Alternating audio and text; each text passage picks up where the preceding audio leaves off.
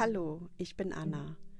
Alle Tassen im Schrank ist der etwas andere Psychologie-Podcast, wo wir aus Patientinnenperspektive mithilfe lockerer Gespräche und Lesen meiner alten Kliniktagebücher darüber reden, wie das so ist, im Alltag mit psychischen Krankheiten zu leben. Wie erleben wir eigentlich die stationäre und ambulante Therapielandschaft? Wie gehen wir durch Krisen? Wie machen wir Therapeutinnen ausfindig? Wie fühlt sich das an, auf einmal in der Psychiatrie zu landen? Und wie schaffen wir es, nach einer psychiatrischen Krise wieder Boden unter den Füßen zu bekommen? Wir möchten unseren Teil dazu beitragen, das Thema mentale Gesundheit weiter zu entstigmatisieren. Viel Spaß bei der heutigen Folge.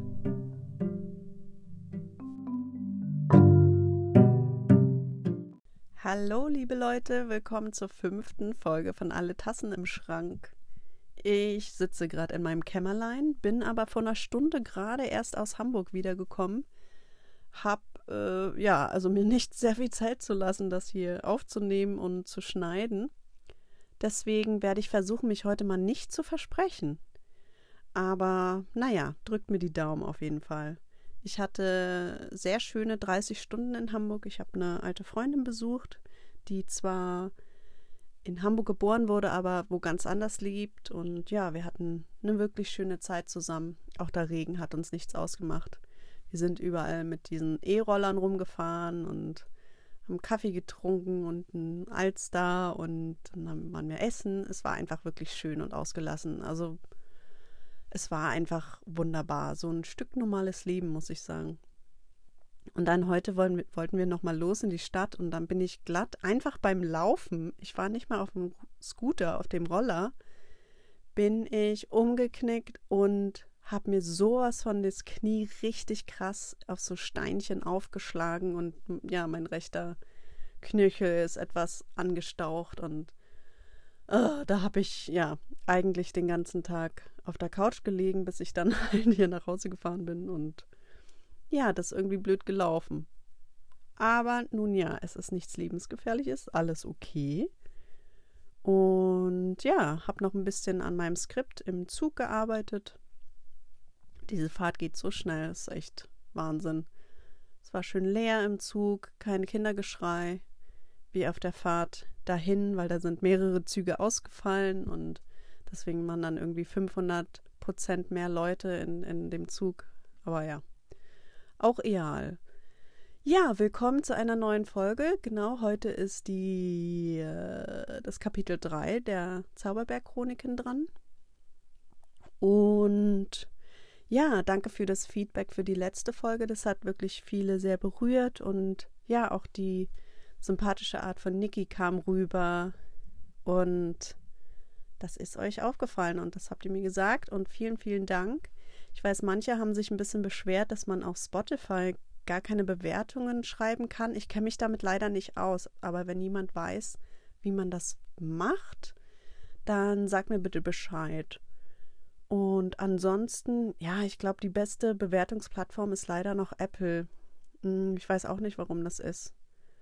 Ganz sonst merkwürdig irgendwie. Ja. Was gibt's noch zu sagen? Ähm, ich arbeite daran, die Technik besser irgendwie hinzukriegen. Hm, ja, ich denke mal, der Weihnachtsmann hoffentlich wird mir ein neues Mikrofon holen, holen, bringen und dass ja, ich mich langsam einlerne in so ein professionelleres Schnittprogramm, aber ansonsten hoffe ich, das war die letzte Folge war nicht zu schlimm. Während des Interviews musste man halt ein bisschen lauter schneiden, äh, schalten, aber ja, ohne langes weiteres Rumlabern, fangen wir jetzt einfach mal an. Viel Spaß euch allen! Kapitel 3 Die Zauberberg-Chroniken Buch 1 Donnerstag, 26.10.2017, Tag 8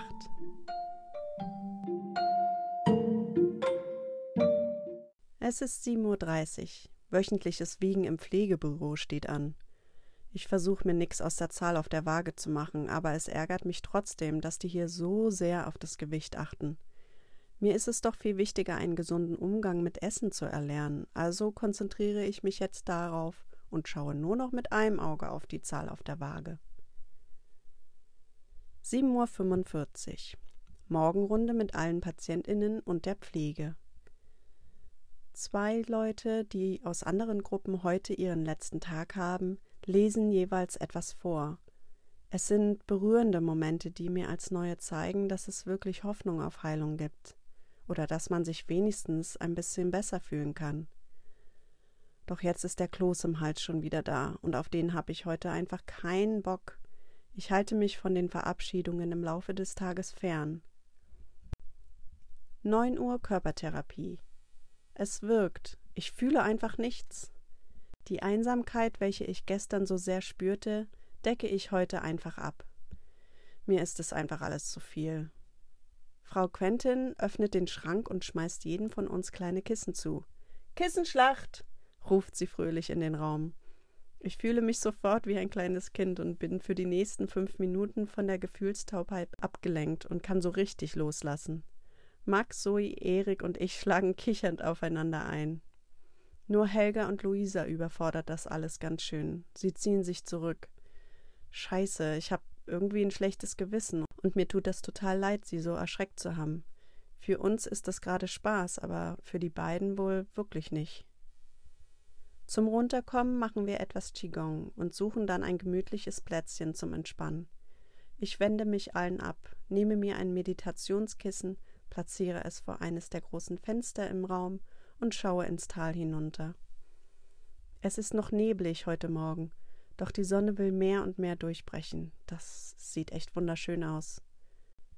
Ich schaue mich kurz um und sehe Erik im Schrank sitzen, umgeben von einer Burg aus Kissen. Er sieht aus wie ein verletzter kleiner Junge. Ich wünschte, dass das lustig wäre, aber es ist herzzerreißend.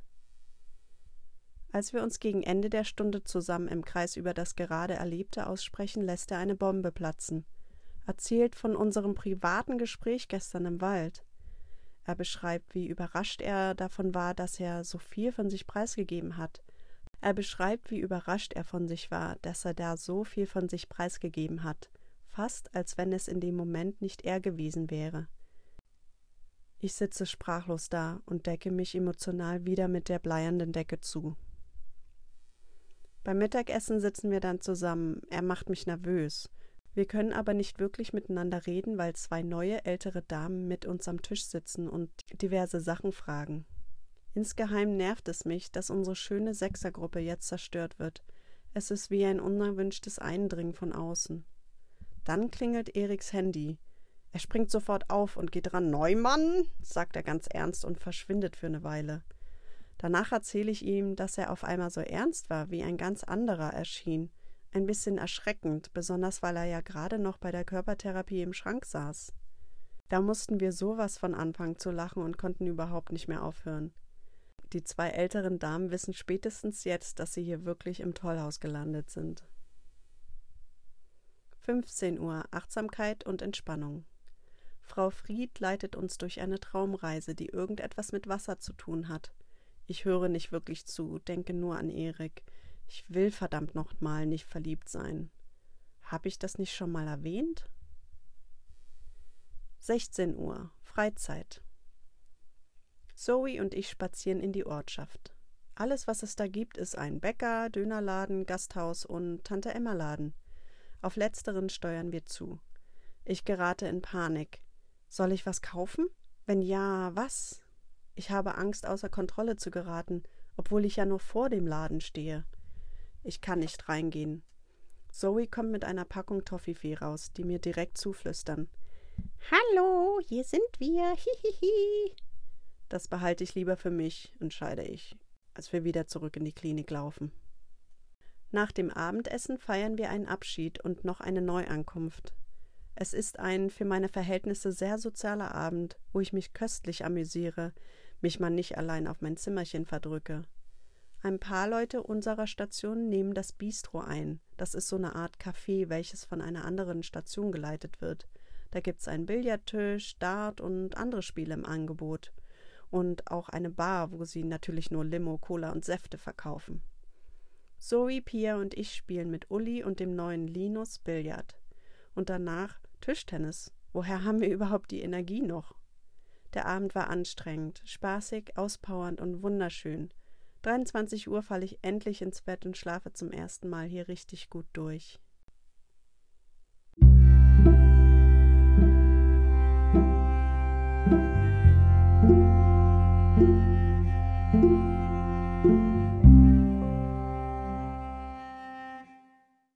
Freitag, 27.10.2017, Tag 9. Gesprächsgruppe. Wir spielen heute Morgen das Kennenlernspiel mit den zwei Neuen, Berit und Gisela, in welchem wir ohne Vorkenntnisse versuchen sollen, ihre Charaktereigenschaften und Vorlieben zu spekulieren. Das ist heute irgendwie extrem anstrengend und langweilig. Erik spricht es später aus. Zeitverschwendung. Aber ich mache natürlich mit, weil ich respektvoll und höflich sein möchte. Meine Gefühle stecke ich dafür weiter nach hinten und sage auch sonst recht wenig im, im Gruppengespräch. 11 Uhr Sport. Ich gehe Powerwalken. Nicht wirklich wegen der Fitness, sondern weil sich meine Gefühlstaubheit kurz verpieselt und Platz für extreme Eifersucht gemacht hatte. Nach unserer Gruppe bekomme ich nämlich mit, dass Erik ein Mädchen aus einer anderen Gruppe am nächsten Tag mit dem Auto mitnehmen würde. Ina wohnt im selben Ort wie er, da könnte er sie doch fahren, anstatt sie den Zug nehmen müsse. Ich stapfe sofort los und laufe fünfzig Minuten lang kreuz und quer durch den Wald. Warum bin ich so wütend und verletzt? Wieso? Ich bin nicht in ihn verliebt, bin ich nicht. Und trotzdem will ich diese spezielle Freundschaft nur für mich alleine haben. Scheiße. Muss lernen zu akzeptieren, dass man Menschen nicht für sich allein hat. 12.15 Uhr Mittagessen. Für mich gibt's leckere Nudeln mit Lachs. Danach Spaziergang in den Ort, das gratis WLAN auf dem Marktplatz nutzen. Ich buche für nächstes Wochenende ein Ticket nach Hause, meine erste Belastungsprobe. 207 Euro kostet mich der Spaß. Dann telefoniere ich mit meiner Schwester.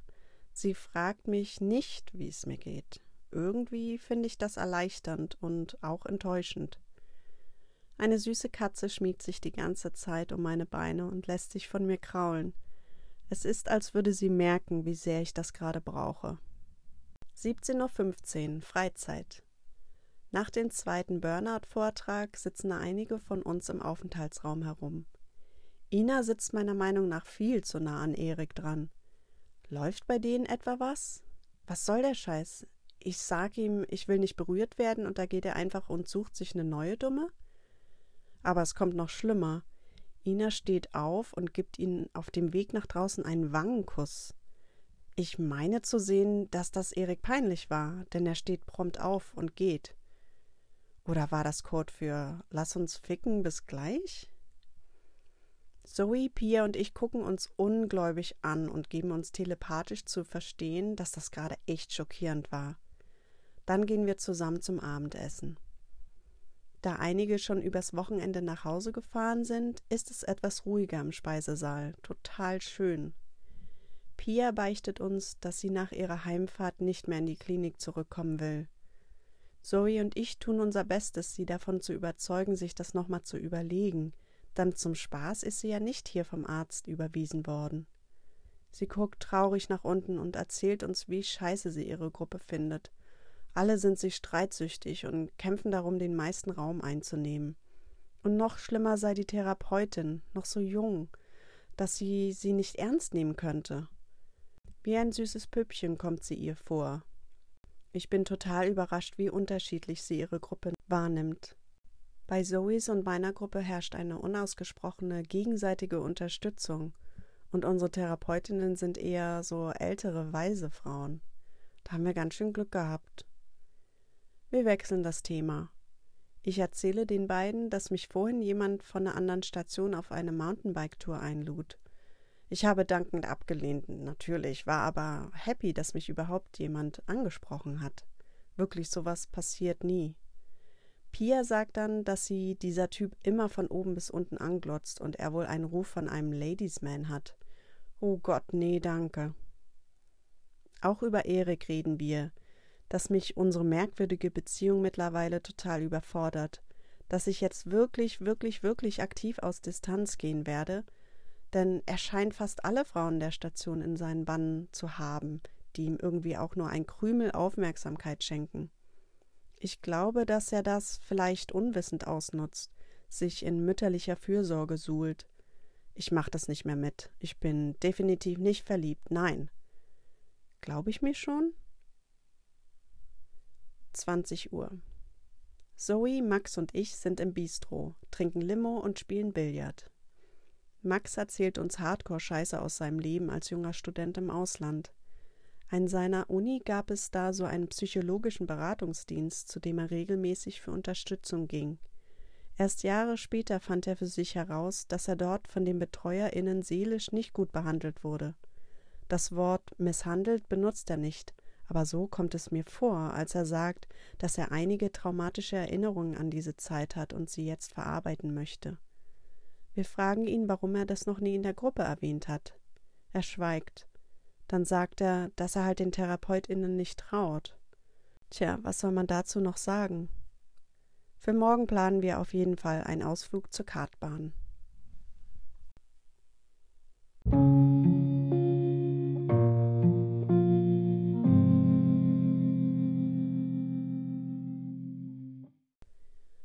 Samstag, 28.10.2017.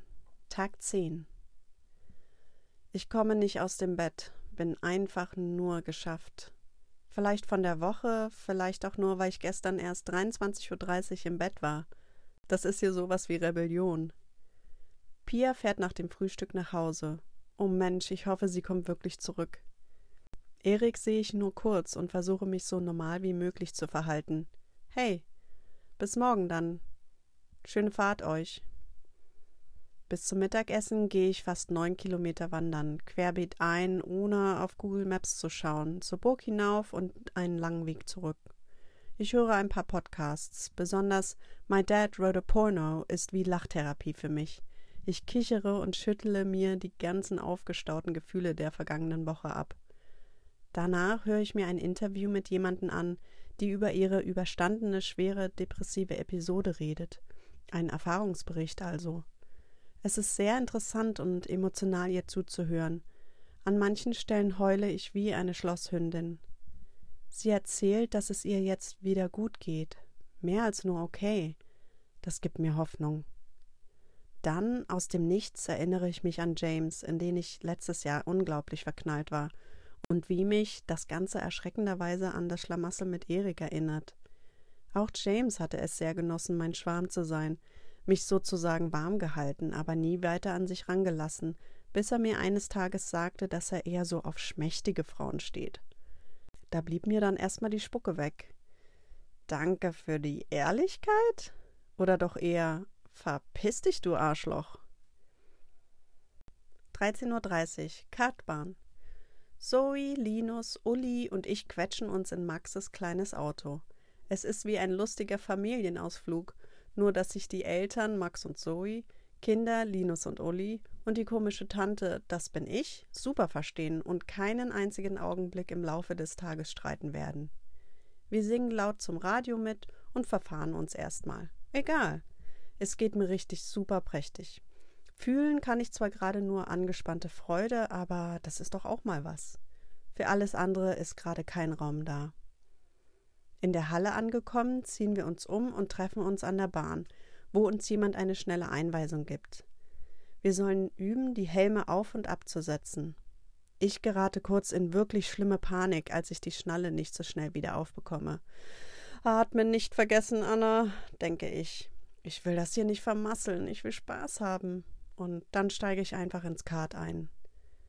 Erwähnte ich, dass ich noch nie in so einem Ding gefahren bin? Scheiße, wie geht es überhaupt? Aber dann ist es wie ein Rausch. So fest wie es nur geht, klammere ich mich an das Lenkrad und drücke einfach auf die Tube. Wenn es nicht so laut gewesen wäre, hätten wir uns gegenseitig lustig kreischen gehört. Keine Ahnung, wie lange wir da gefahren sind aber danach habe ich sofort den größten Muskelkater überhaupt in meinen Armen gespürt und konnte kaum mein alkoholfreies Bier an den Mund heben. Danach hatten wir natürlich tierisch Hunger und fahren auf dem Rückweg zu einem chinesischen Restaurant. Was für eine schöne Abwechslung, mal was anderes als den Klinikfraß zu essen. Nichts gegen das Essen dort, aber außer dem Mittagessen ist es halt jeden Tag exakt dasselbe. Wir erfahren den Tag über ein bisschen mehr über Linus, der der Jüngste auf der Station ist, und obwohl Uli nur ein oder zwei Jahre älter ist, so sind sich die beiden doch so unterschiedlich wie Tag und Nacht. Linus macht keinen Hehl daraus, wie schlimm er in Not ist und scheint von jedem Aufmerksamkeit zu verlangen. Ich finde, er meckert viel zu viel rum, das nervt mich ein bisschen, macht den Tag doch etwas anstrengender. Aber eine andere Seite in mir hat auch tiefes Mitgefühl für ihn. So jung, so viel Leid. Was ne Scheiße. 19.30 Uhr geht's zurück auf den Zauberberg. Endlich nach Hause. Ich muss jetzt erstmal alleine sein. So lange am Stück mit Menschen zusammen zu sein, ist ganz schön krass für mich. Aber was für ein schöner Tag es doch war. Wann habe ich das zum letzten Mal sagen können?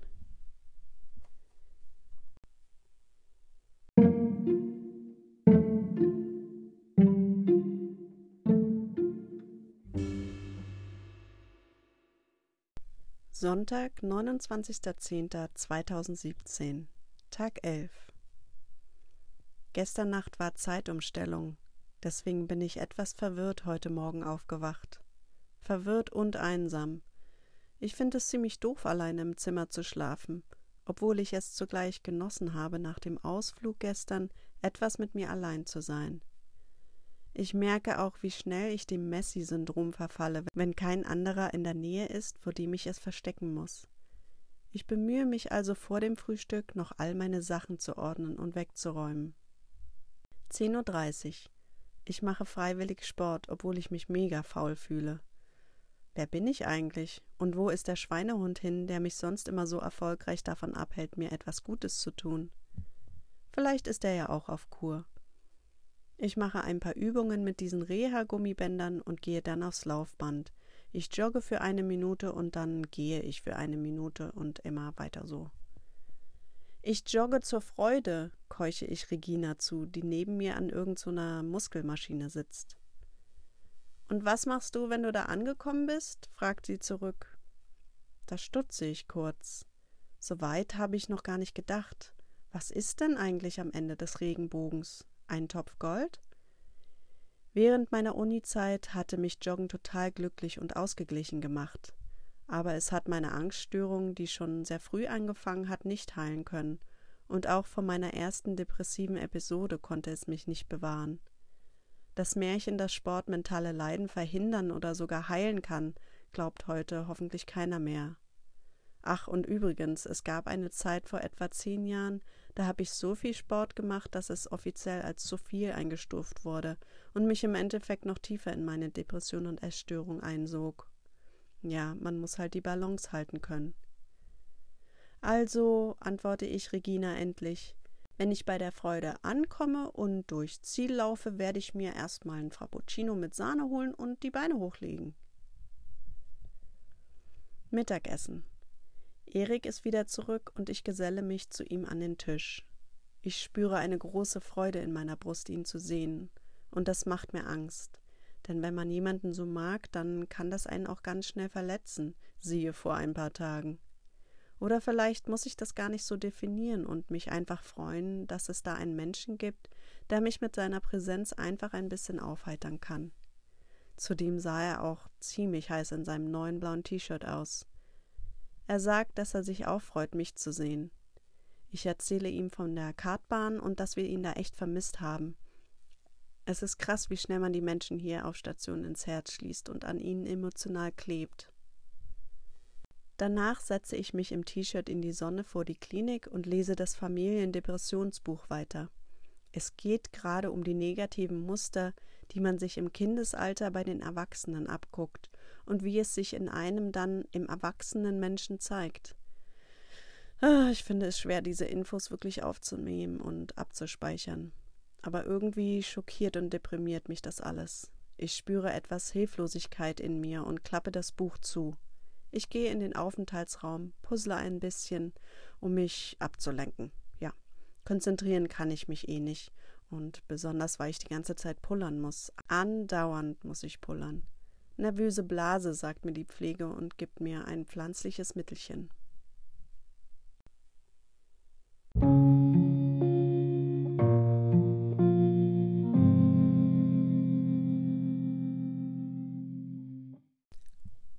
Rückblende 1.6.2017 Therapiestunde bei Frau Riede Nach zwei Wochen Therapiepause ist es heute besonders hart.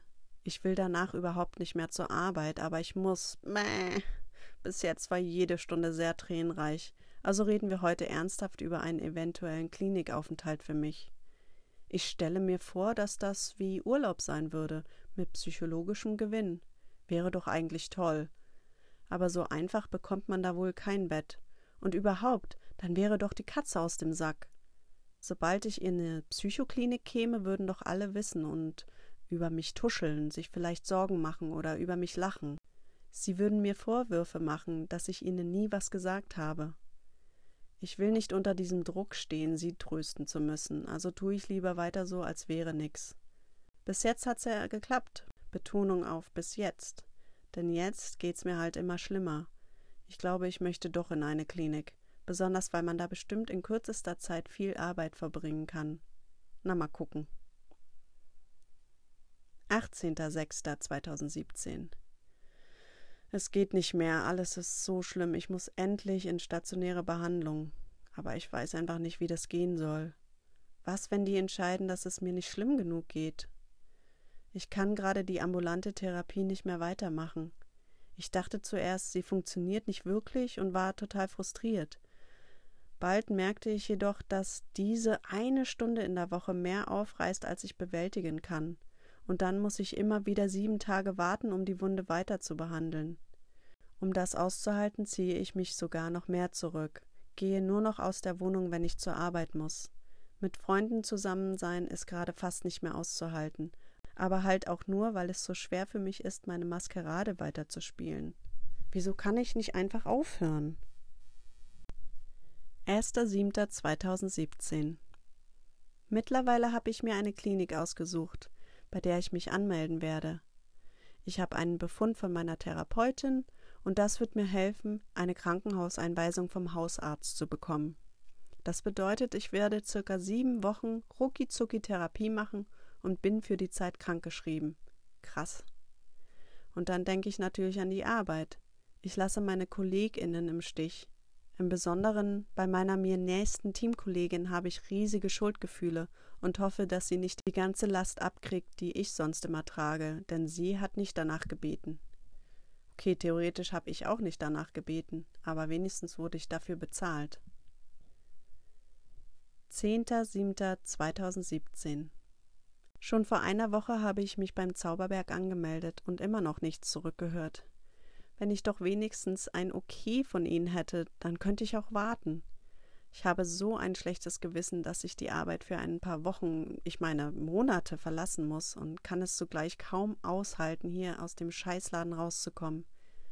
Ich muss einfach mal weg, zum ersten Mal im Leben zusammenbrechen dürfen und nicht davor die Augen zuzumachen mich damit auseinandersetzen in einer sicheren Umgebung.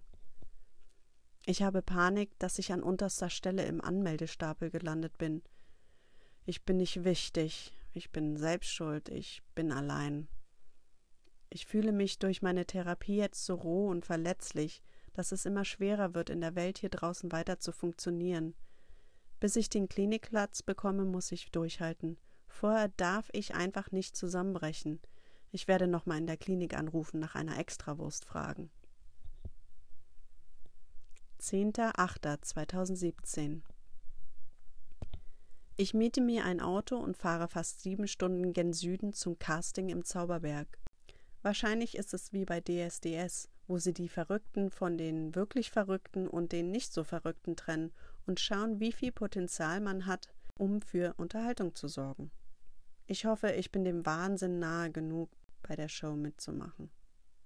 Die Oberärztin, mit der ich eine halbe Stunde lang spreche, bemerkt gleich, dass ich ziemlich viel an meiner Wasserflasche rumnuckle, sagt mir aber auch, dass ich hier gut hinpassen würde und schon im September eingewiesen werden könne. Oh, da kann ich nicht, weil ich Urlaubsvertretung auf Arbeit machen muss, sage ich, und sie akzeptiert das. Danach im Auto auf dem Parkplatz google ich orale Fixierung und überfliege ein paar Artikel über die von Freud bezeichnete Phase im ersten Lebensjahr und erkenne mich in jedem Satz wieder. Ich schaue nochmal auf das gelbe Klinikgebäude, bevor ich losfahre, und verspüre eine ungemeine Vorfreude darauf, hier bald Patientin sein zu dürfen.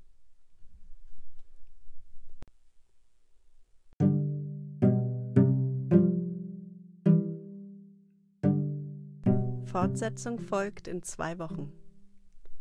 Ja, liebe Leute, das war's schon wieder. Das war der dritte Teil vom Zauberberg-Chroniken Buch 1. Und hat euch das gefallen, dass ich da noch so eine Rückblende reingemacht habe? Ein paar Leute haben schon äh, angemerkt, dass sie irgendwie möchten, dass die oder dass sie sich wünschten, die Folgen wären ein bisschen länger. Und ja, da dachte ich, mache ich einfach mal sowas. Vielleicht passt das ja. Und vielleicht kann ich das nächste Mal versuchen, eine ganze Woche in eine Folge zu packen. Aber das wird dann halt wirklich sehr lang. Aber man kann es ja mal ausprobieren. Gut, gut, gut. Dann habt noch eine wunderschöne Woche. Seid lieb zu euch, tut euch was Gutes. Und ja, ich höre bzw. spreche mit euch nächste Woche, wenn es wieder ein Gespräch mit einer lieben Person gibt. Macht es ganz, ganz, ganz gut. Liebe Grüße, Anna.